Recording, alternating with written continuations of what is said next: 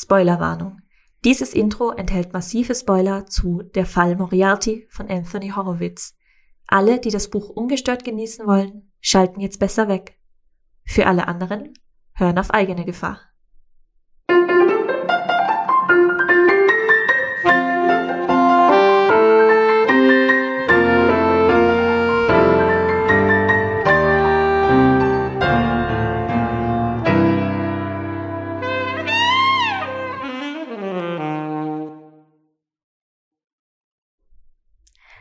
Anthony Jones hatte einen Revolver gezogen.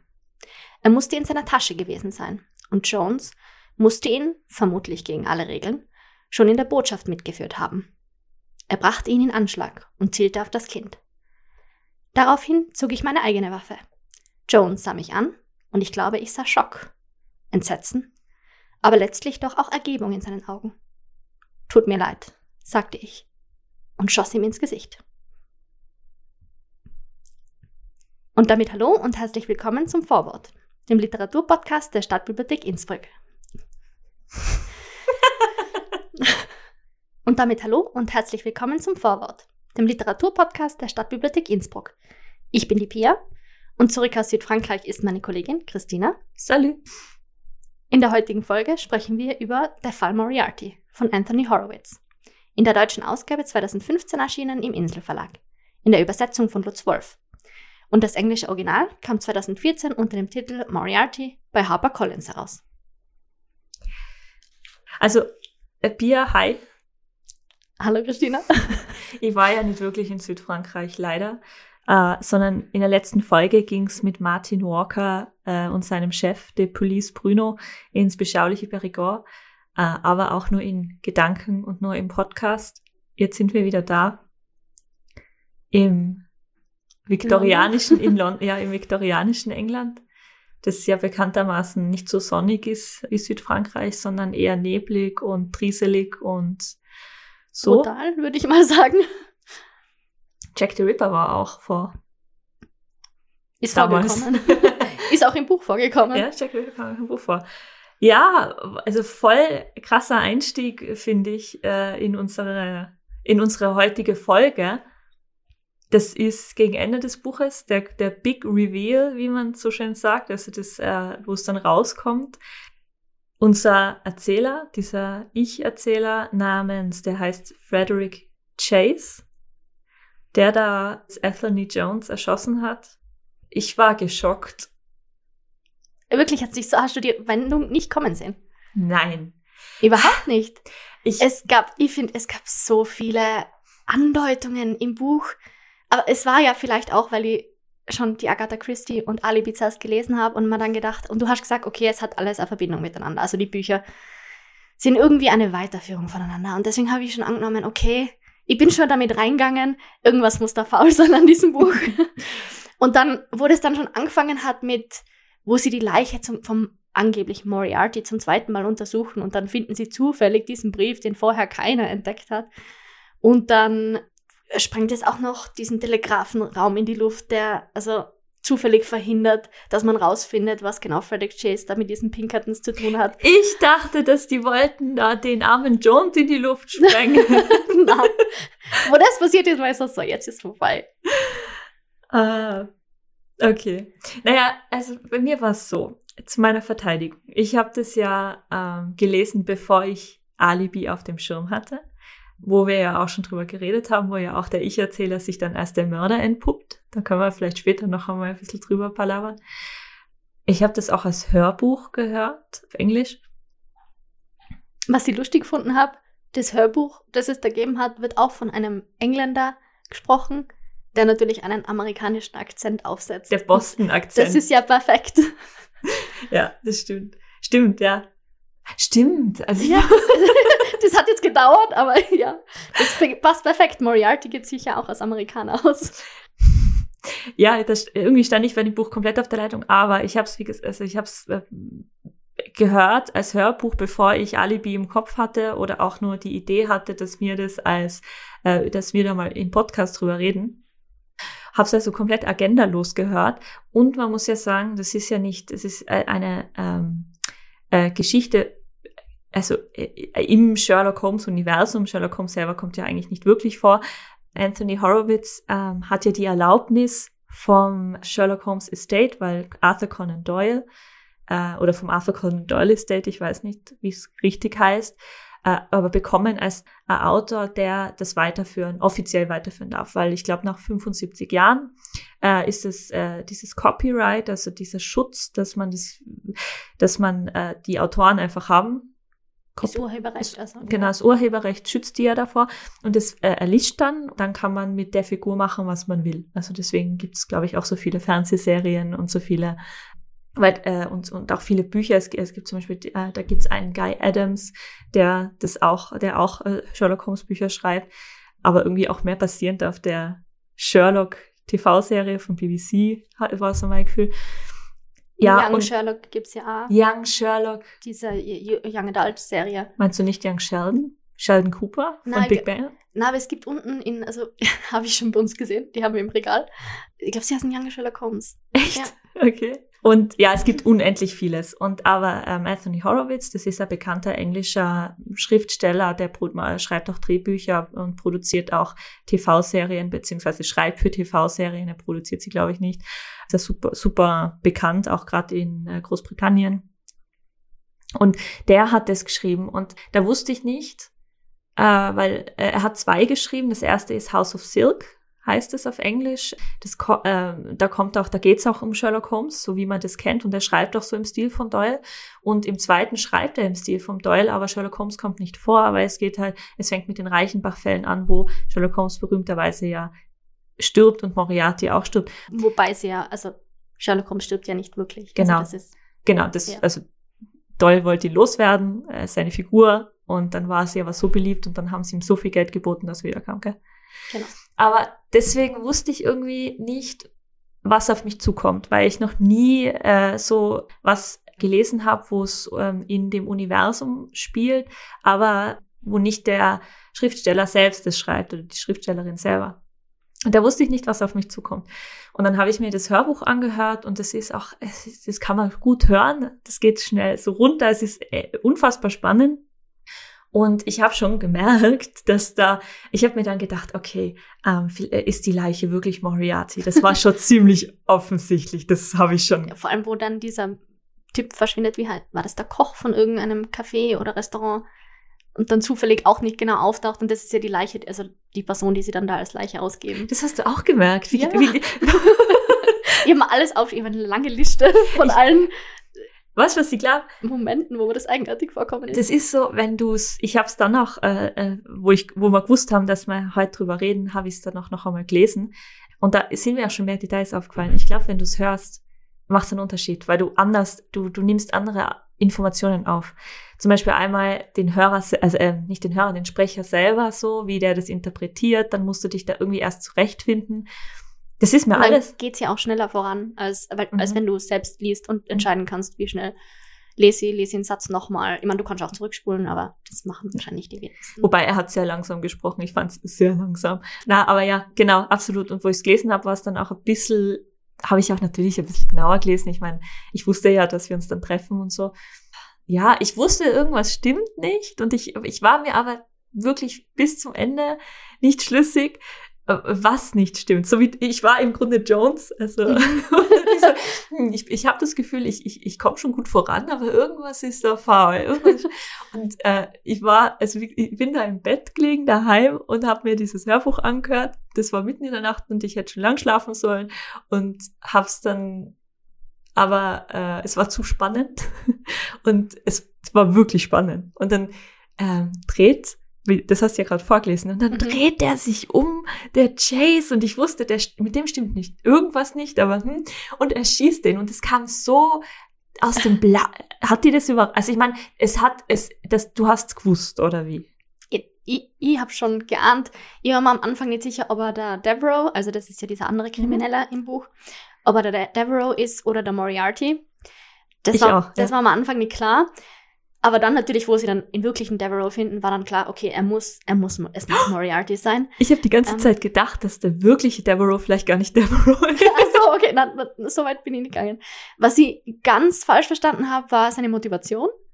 weil ich gedacht habe, okay, er macht das, weil er das Imperium vom Devereaux in Amerika, eben das ist ein berühmter amerikanischer Krimineller, übernehmen will.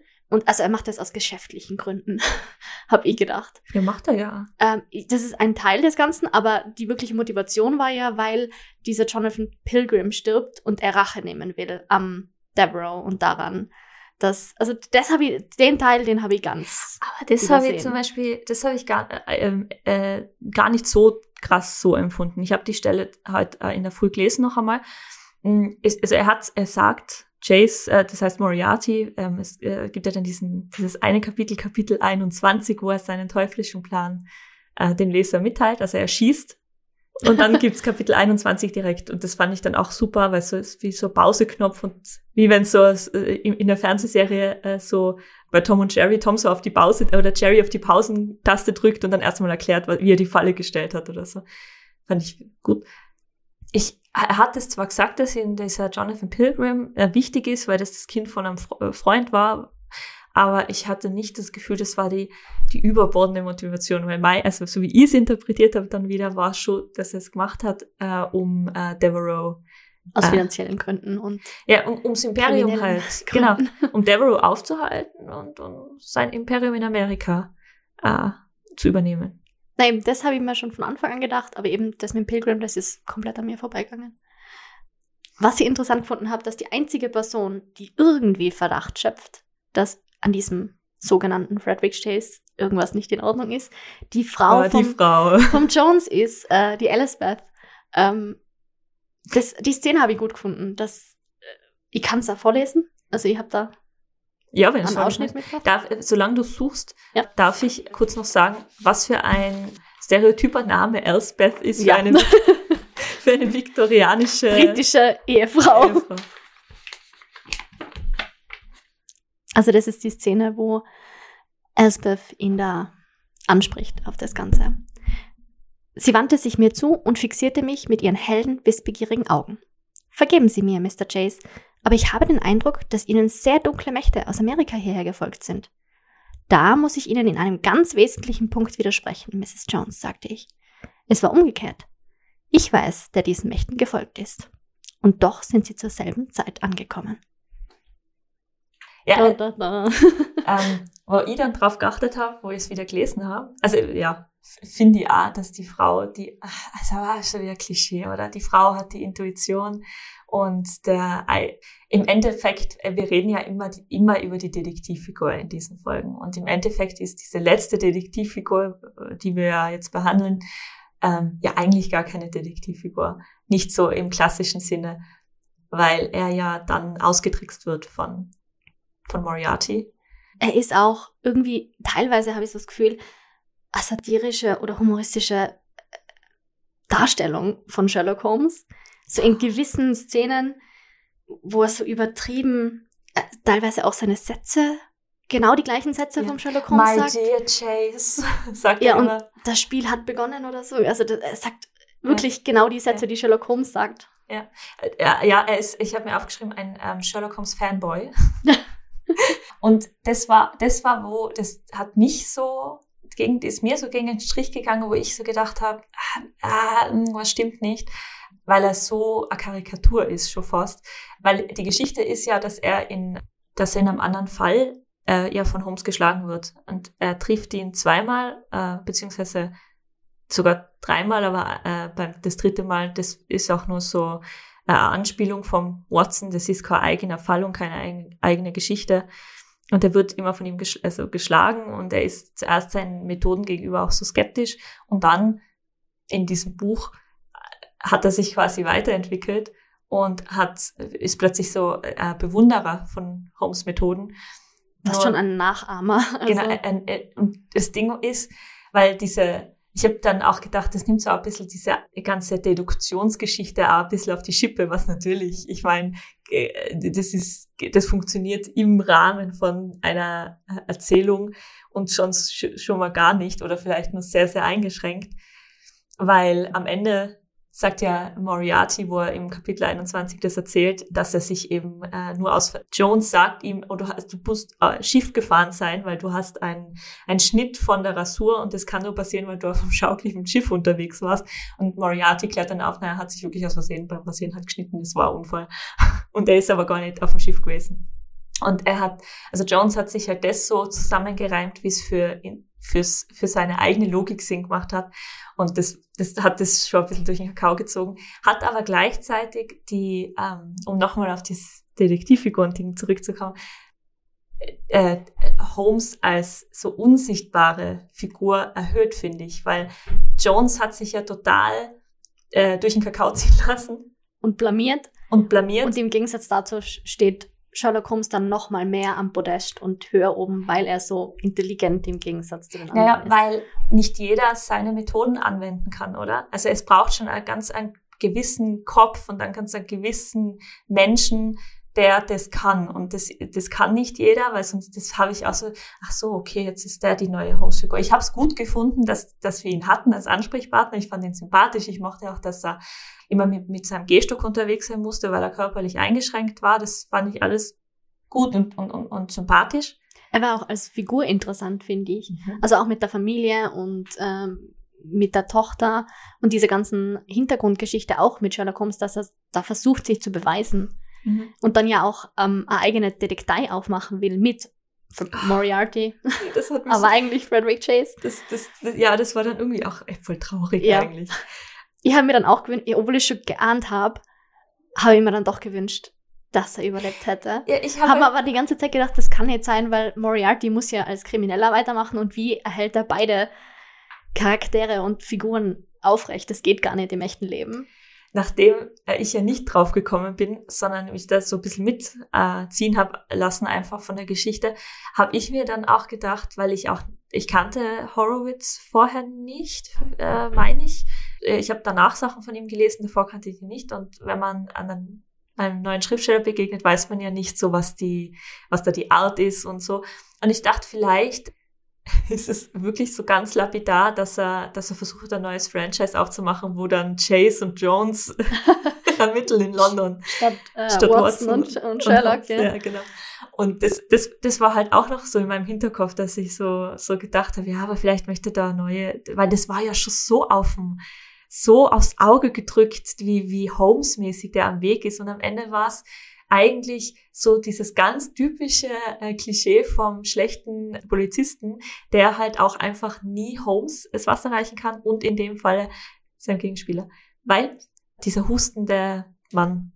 Der Nachbar, ja. Der Nachbar. Äh, das war so, Moriarty äh, in seiner äh, Deckung als äh, Frederick Chase war in diesem Hotel, in dieser Absteige irgendwo in London, so einer billigen Absteige und er hatte nur einen Nachbarn und der hat immer so gehustet und deswegen ist er, er, er hätte ihn gar nicht bemerkt, wenn er nicht immer so einen schlimmen Husten auf Nacht gehabt hätte. Und einmal hat er ihn am Fenster stehen sehen, als er unten auf der Straße war und fühlte sich von ihm beobachtet. Das war's. Wir sehen den nicht mehr. Aber ich hatte das, äh, du nickst, ich dachte auch, ist das Sherlock Holmes? Ich habe die ganze Zeit darauf gewartet, dass er irgendwie auftaucht und, und klar macht, äh, wer Moriarty wirklich ist. Darauf habe ich die ganze Zeit gewartet. Ja. Und es ist dann aber nicht passiert. Nein, es war, äh, war nie wieder Thema. Na. Aber ich glaube, ich habe also einmal glaube ich, dass ähm, also für mich als Leserin hat's da hat's halt das gemacht, dass ich dann, als mir bewusst wurde, dass Moriarty den armen Jones so reingelegt und dann ja auch erschossen hat, mich hat's dann so bestätigt in dem, ja, es kann halt nicht jeder, aber zum Glück gibt's Sherlock Holmes, der, der die Rettung ist. Und im Hintergrund noch die Fäden zieht selbst, und vielleicht Moriarty das Handwerk legen Genau, kann. genau. Selbst, dass er nicht aufgetaucht ist, das ist bei mir trotzdem so als Eindruck geblieben. Es gibt auch noch Gutes in der Welt. Sherlock es gibt noch Hoffnung. Und wir wissen ja, wie du gesagt hast, er kommt zurück.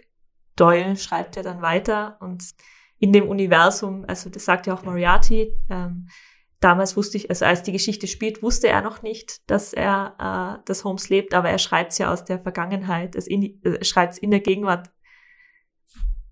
Also er schreibt über die Vergangenheit. Über die Vergangenheit seine eigene Geschichte auf. Und ja. dann weiß er schon, dass Holmes wiederkommt. Genau. Das war irgendwie so, so dieser Schatten. Aber was war jetzt mit dem Huster da? Also das ist ja nie. Das ist nie wieder, aber das ist vielleicht auch wenn man das interpretiert, vielleicht, dass man sagt, okay, er fühlt sich so verfolgt immer noch von Sherlock. Das könnte man natürlich auch sagen. Vielleicht war es also gar nicht. Ja. Aber man erwartet halt, dass er um die Ecke, man erwartet ihn. Und er ja, ist, natürlich, wenn das Buch Moriarty heißt, muss ja, Ja. sein größter Widersacher da dabei Ähm, sein. ich glaube, mein, mein anderer Verdacht ist, dass er, also eine Fortsetzung oder dass es die dritte, der dritte Band in der Reihe, wo er über Sherlock Holmes schreibt, ähm, das dann irgendwie aufdröselt, was, dass das wirklich Holmes war und warum er nicht eingriffen hat. Ah, gibt's noch einen dritten Teil? Na, weiß ich nicht. Also ich weiß von nix. Ich glaube nicht, dass es einer, dass es einen gibt. Ich habe kein Weißt du mehr als wir? Na, aber ich habe mir nur so eben in diesem, äh, es ist ja, es ist der zweite Band und wieso soll es da keinen dritten geben? Und vielleicht hat er sich da einfach was eingeschrieben, auf das er dann Bezug nehmen kann. Weil Horowitz schreibt schon, der ist ja auch in, in Deutschland kennt man ihn vielleicht von der Jugendbuchserie Alex Rider. Die haben wir auch unten stehen. Die hast sicher schon mal. ja. Ich kenne ihn, ich kenn ihn nur von äh, Inspector Barnaby. Midsummer Murders sind die auf, also heißt die Serie auf Englisch. Ist ja TV-Serie, gell? Genau. Und wo ich das rausgefunden habe, habe ich mir gedacht, das macht so viel Sinn. Weil in diesen Buchstaben so viele Leute so brutal und in der Serie passiert auch immer gleich ein Massenmord. Also da stirbt nicht nur eine Person, in diesem Dorf gibt es irgendwie nur Serienmörder. und das hat dann perfekt für mich gepasst. Ja, also er ist die Art von, von Schreib, Schreiberling, von Schriftsteller. Ja, na, aber deswegen glaube ich, dass er, dass er vielleicht, weil er schreibt, also die ist Alex Rider Serie, dann schreibt er halt als so TV-Schreiber, schreibt man ja auch schon mal Drehbücher mit dem Hintergrundwissen, okay, das, also mit dem Hintergrundgedanken, da werden weitere Folgen produziert und er hat äh, noch eine andere Krimiserie mit einer weiblichen Detektivin und dann das, was ich echt witzig finde, da, da gibt's, ich glaube, da ist jetzt der dritte oder vierte Band äh, rausgekommen mit äh, Daniel Hawthorne und zwar ermittelt da Anthony Horowitz, also der, der, der, Schrei der Schriftsteller Anthony Horowitz mit dem Detektiven Daniel Hawthorne in London und er schreibt dann auch immer, und er ist quasi der Watson zu Daniel Hawthorne, der dann so die Detektivfigur ist. Okay. Das habe ich das schon mal erzählt. Ah, Das weiß ich gar nicht mehr, habe ich schon wieder vergessen. Über den bin ich, also ich weiß nicht mehr, ob ich von Moriarty auf das gekommen bin oder umgekehrt, da bin ich mir jetzt einfach nicht mehr sicher, aber das ist so, es klingt absurd, aber es, er schreibt, also vom Schreibstil von Moriarty wissen wir ja, es, er schreibt schon sehr spannend und sehr knackig, oder? Ja, es ist auch, wo ich dann rausgefunden habe, dass er eben Drehbücher auch schon adaptiert hat, passt es perfekt, weil es so bildnerisch und so, also man kann sich vorstellen, dass es wirklich ein Film ist, Mhm. das Buch selbst. Ja. Also die Szenerie und das Setting, wie man sich London so darstellt bei den, bei den Docks, also den Hafenanlagen in London und, und die ganzen Typen, die da herumlungern. Wie gesagt, er erwähnt dann auch immer Jack the Ripper und Sweeney Todd und so. Also man kann sich sehr gut unter diesem London was vorstellen. ich finde, das, also so schreibt er auch in der Hawthorne-Serie und das ist es. Ne? Und da ist es Witzige, dass er halt eben so ein bisschen, er ist, wird, äh, der Hawthorne fragt ihn an, Anthony Horowitz, den, den bekannten, berühmten Schriftsteller und Drehbuchautoren, ob er nicht über ihn eine Biografie schreiben will.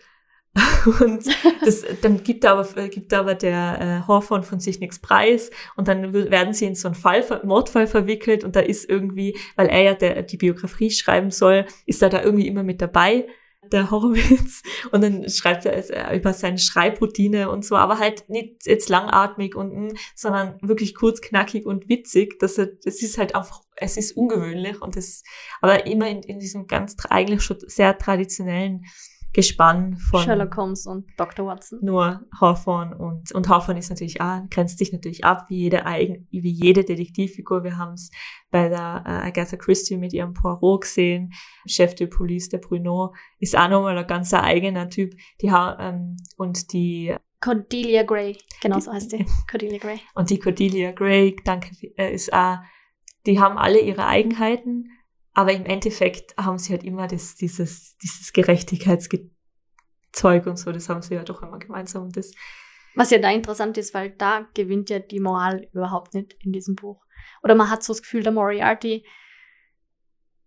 versucht seine eigene Moral und das ist in dem Fall der Fakt, dass er eben in Pilgrim rächen will und deswegen müssen die anderen alle sterben und eben weil er sein eigenes Imperium aufmachen will.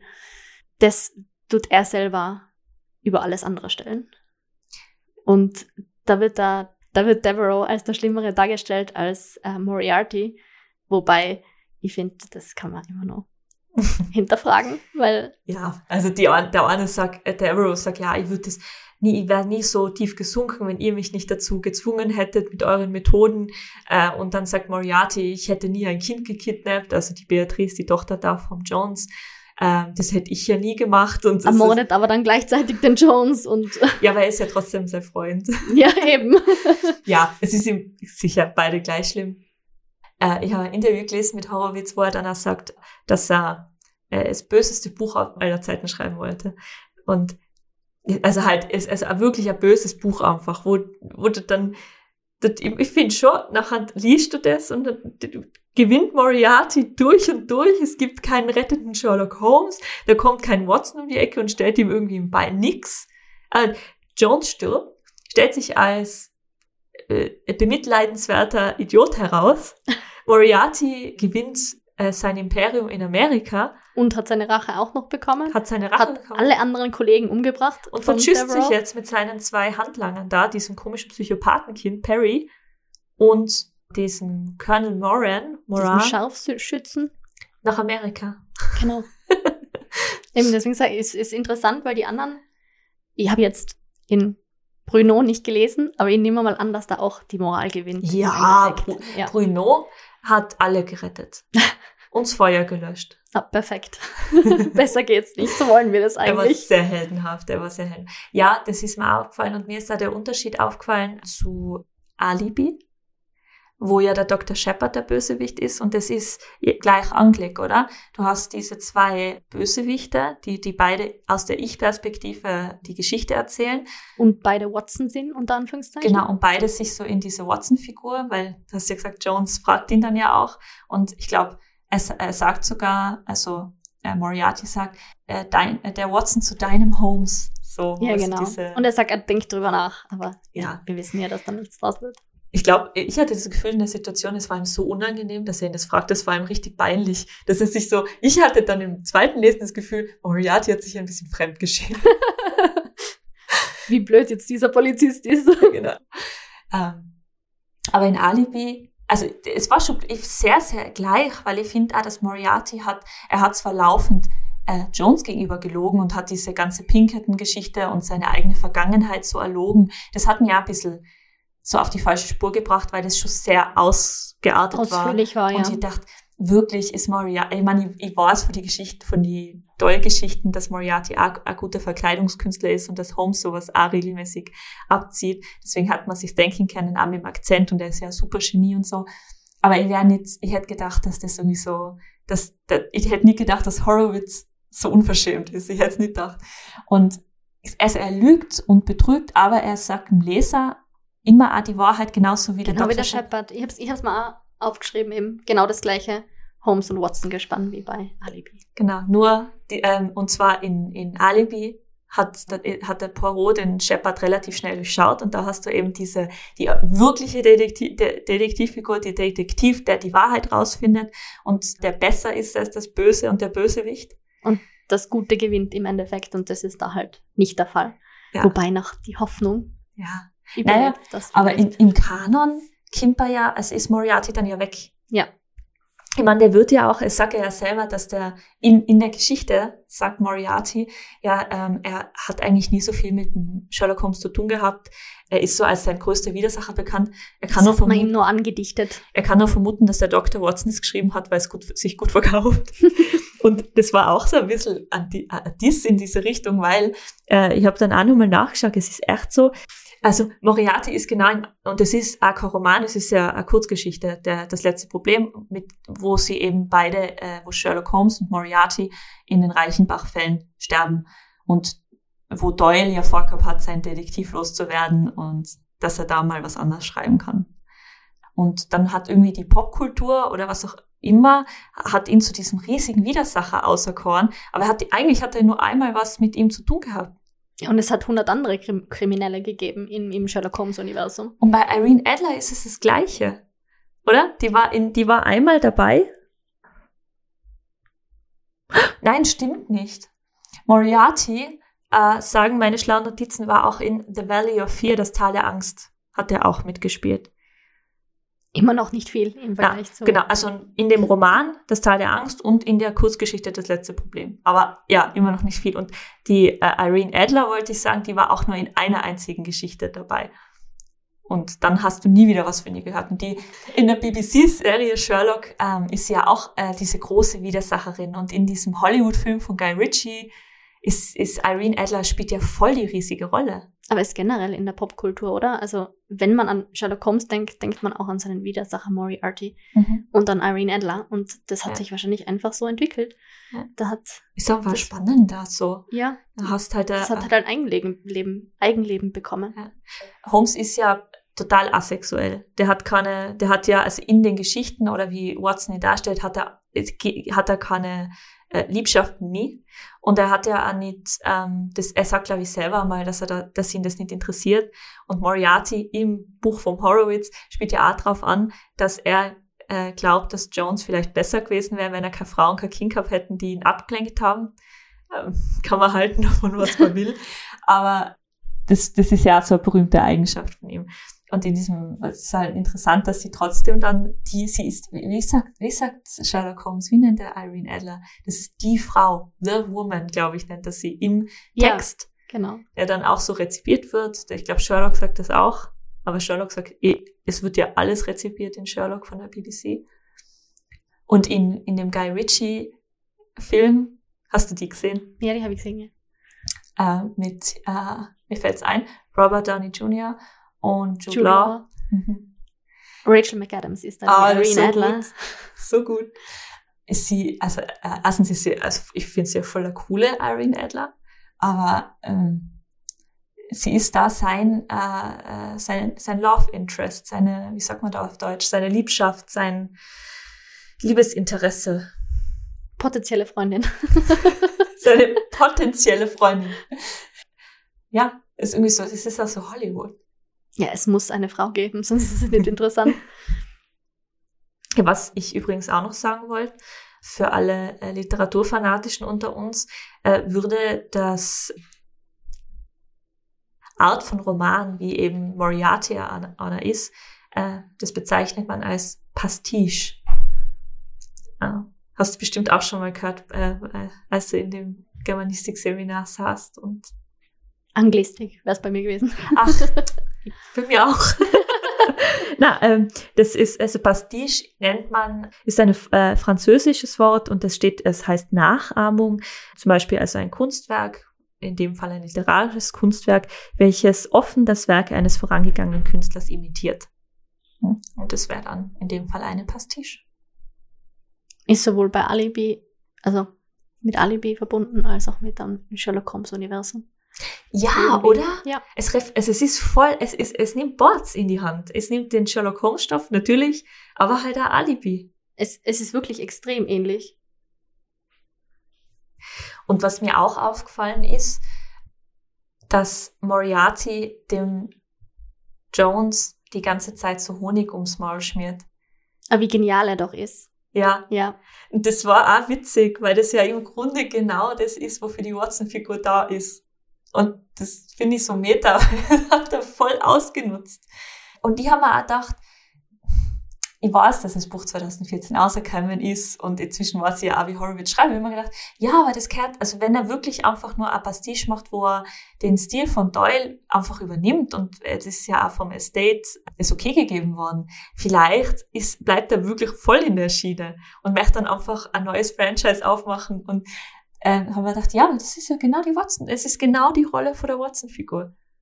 Na eh. Und er haltet sich ja total zurück eben mit Informationen, genauso wie es der Shepard gemacht hat vorher. Mhm.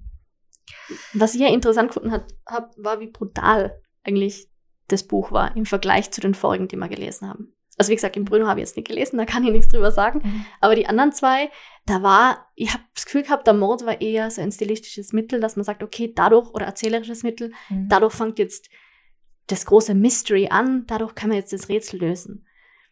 Und es geht eigentlich nicht wirklich um den Mord selber. Da, da fließt Blut in alle Richtungen. Stimmt.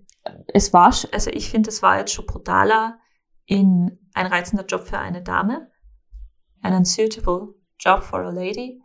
Aber da war es auch immer noch in Bezug auf die Story und dass das im Mörder geholfen hat, ihn, also die Leichnam so darzustellen. Also es gibt einen Mord, der ist schon deutlich brutaler und blutiger, als es bei Agatha Christie üblich wäre. Äh, wir sind dann schon in den 70ern. Aber jetzt sind wir noch mal einige Jahrzehnte vorgesprungen und sind 2014 und das ist, das, da ist man, äh, weniger wird man gar nicht erwarten, glaube ich. Wahrscheinlich auch, ja. Ja. Der ganze Haushalt wird ermordet und also. Ja, stimmt, der, also als er diesen ganzen Haushalt ermordet hat. Ja. wenn man, wenn er dann, deswegen fand ich ja dieses Einschubkapitel, wo er sich dann noch einmal erklärt, auch so gut, weil er wirklich alles Böse noch einmal aufbringt, was er eigentlich alles gemacht hat. Und man denkt, ah ja, stimmt, das ist auch noch passiert. Ja, echter Bärses Buch und nicht gut zum Einschlafen geeignet. Ich würde, wenn man sich das Hörbuch anhören möchte, empfehlen, dass man es tagsüber macht. es sind aber dann teilweise eben auch diese lustigen Momente dabei. Eben, wenn man sich dann wieder denkt, okay, was macht dieser Jones jetzt das schon, schon wieder und, und gibt er sich da als Sherlock Holmes aus? Und auch bei den Kriminellen, da gab es diesen Bruder, diesen Edgar Mortlake, der dann auch sehr theatralisch und ich weiß nicht so, wie er die Morde macht, also wo er entkommt vor der Polizei und dann gibt's da diese Mechanik in seinem Mantel, die den, die Leute umbringt und dann wird er von einem Seil nach oben gehoben und der Mantel fliegt im Wind und er springt in die Themse und das ist alles sehr Theater halt. Ja, da merkt man, dass der Horrorwitz halt auch fürs Fernsehen schreibt. Ja. Ich sehe, also wie du gesagt hast, ich sehe das ja voll, voll vor mir. Ich könnte jetzt das so einschalten und sagen, ja, die, äh, die Folge gebe ich mir jetzt. ja. Oh, zum Abschluss vielleicht ähm, der Titel da habe ich mir auch gedacht, äh, nein, war, ich bin da, ich bin da wirklich, ich habe mich aufgesetzt, saß im Bett und habe gesagt, dieses Aas. so offensichtlich und doch so versteckt. Ja, wirklich, ich bin, er hat mich wirklich gekriegt und ich bin froh, dass er mich gekriegt hat, weil ich mich da sofort zügig ärgern konnte drüber, weil ich dachte, das, ich habe, ich glaube, wenn ich mich jetzt recht erinnere, dass ich schon im Kopf hatte, ist das jetzt Moriarty? Und dann habe ich auf den Titel geschaut, der den auf Deutsch heißt der Fall Moriarty und auf Englisch einfach nur Moriarty und das steht da dick und fett auf dem, äh, auf dem Cover vom Buch. Nein, das würde der, nein, das traut er sich nicht. Das, das, nein, das macht doch keiner. und das ist ihm halt voll gelungen. Also bei dir jetzt nicht, aber du bist ja auch schon äh, vorgewarnt, ein Profi durch Alibi. Ja, da warst du schuld. Ja, das ich, war nur deine Schuld. Im Grunde habe ich dich so ein bisschen vorgespoilert, gell? Ja. Weil ich gesagt habe, Pia, wir lesen, glaube ich, Alibi und ich glaube, weißt du, was gut dazu passt zum Abschluss von unserer Krimi-Reihe im Podcast? Anthony Horowitz und Moriarty. Ich sag dir nicht, sie spoilert dich nicht. Aber das war die einzige Info, die ich gebraucht habe. Spoilert dich nicht, aber es ist wie Alibi. Ja, eben, du bist zu gut. Du hast jetzt zu viele Krimis gelesen. Jetzt bin ich Experte. Jetzt bist, Vorher ja, nie welche gelesen. Und ich wollte gerade sagen, du hast nie, also das ist, das finde ich halt auch voll cool, dass du dir da so drauf eingelassen hast, äh, dich mit, äh, mit mir da hersetzen. Du hast jetzt, magst du jetzt Krimis? Also die Krimis haben mir gut gefallen, muss ich sagen. Also der Moriarty und Alibi haben am besten gefallen. P.D. James, da war Anfang und Ende waren da ein bisschen lang für mich, muss ich sagen. Aber, aber war auch okay. Also es ist halt einfach was anderes. Aber vielleicht heißt es auch einfach, man muss sich andere Sachen trauen und mal andere Genres ausprobieren. Ja, finde ich auch. Und ich glaube, man hat da immer nur einen Mehrgewinn. Also ich habe dann auch, ich habe den Tete-a-Tete einfach genossen, weil es mich so rausgeholt hat aus diesem, es war ja von all den Büchern, die wir jetzt gelesen haben, dass das am weitesten von dem Genre eigentlich weg war, vom traditionellen britischen Kriminalroman, hat mir aber auch einfach einmal eine neue Welten eröffnet. Es war auch total schön, das zu lesen und äh, auch überhaupt nicht so blutig wie Moriarty. ich verstehe, wie, also der, am Krimi ist halt das Tolle, dass du immer so ein bisschen weißt, äh, was dich erwartet. Und selbst in Moriarty, wo, wo er dann so die Twist bringt, ist es so, wenn es ihm gelingt, wie es ihm bei mir gelungen ist, ist es einfach vorzüglich. Es ist wirklich ein ganz exquisites Gefühl. So, so ah, jetzt hat er mich gekriegt. Nein, nächstes Mal nimmer. Und so äh, stelle ich mir vor, haben sich die Leser gefühlt bei Alibi vielleicht, als sie das 1930 oder was gelesen haben. Obwohl es äh, Autoren und Autorinnen immer noch gelingt, Leserinnen und Leser zu überraschen, ist es gleichzeitig doch auch einfach vertraut. Es gibt immer diese, diese gleichen Zutaten. Und ich finde es einfach cool und die dann auch neu interpretiert zu sehen. Das war's dann von uns. Ich hoffe, oder wir hoffen, es hat euch gefallen. Uns interessiert natürlich, was ihr über diesen Roman gedacht habt. Schreibt uns gern eure Meinung an unsere Mailadresse post.stadtbibliothek.innsbruck.gv.at oder auch Instagram oder Facebook. Damit verabschieden wir uns heute und wünschen noch sehr viel Spaß beim Lesen. Tschüss. Tschüss. Tschüss.